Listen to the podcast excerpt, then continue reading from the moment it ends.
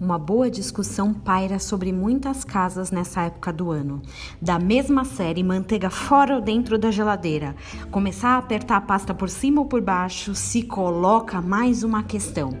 O que é melhor, panetone ou chocotone? Aqui em casa a disputa é acirradíssima. 50% dos moradores gostam de panetone e os outros 50% de chocotone. Quem vai ao mercado decide qual será comprado. Eu nunca vou ao mercado, então eu só como o panetone mesmo. A mesma massa, a mesma composição, o mesmo aroma, mas uma pequena mudança de ingrediente muda tudo. Ao usar chocolate ao invés de frutas, o paladar muda totalmente. Alguns acham que nem gosto de Natal tem ao se adicionar chocolate. E agora são inúmeras as variações, né? O nome do produto podia até ser reconsiderado, porque tem limão siciliano, torta de banana, mousse de maracujá, parece mais recheio de paleta mexicana, mas continua com a mesma base.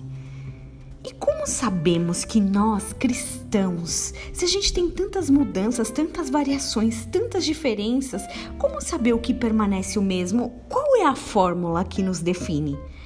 A receita deste panetone está lá em 1 João 2, 5. Aquele, entretanto, que guarda sua palavra, nele verdadeiramente tem sido aperfeiçoado o amor de Deus. Nisto sabemos que estamos nele, que estamos nele. Aquele que diz que permanece nele, esse deve também andar assim como ele andou. Talvez com um pouco de chocolate, limão siciliano ou até mousse de maracujá.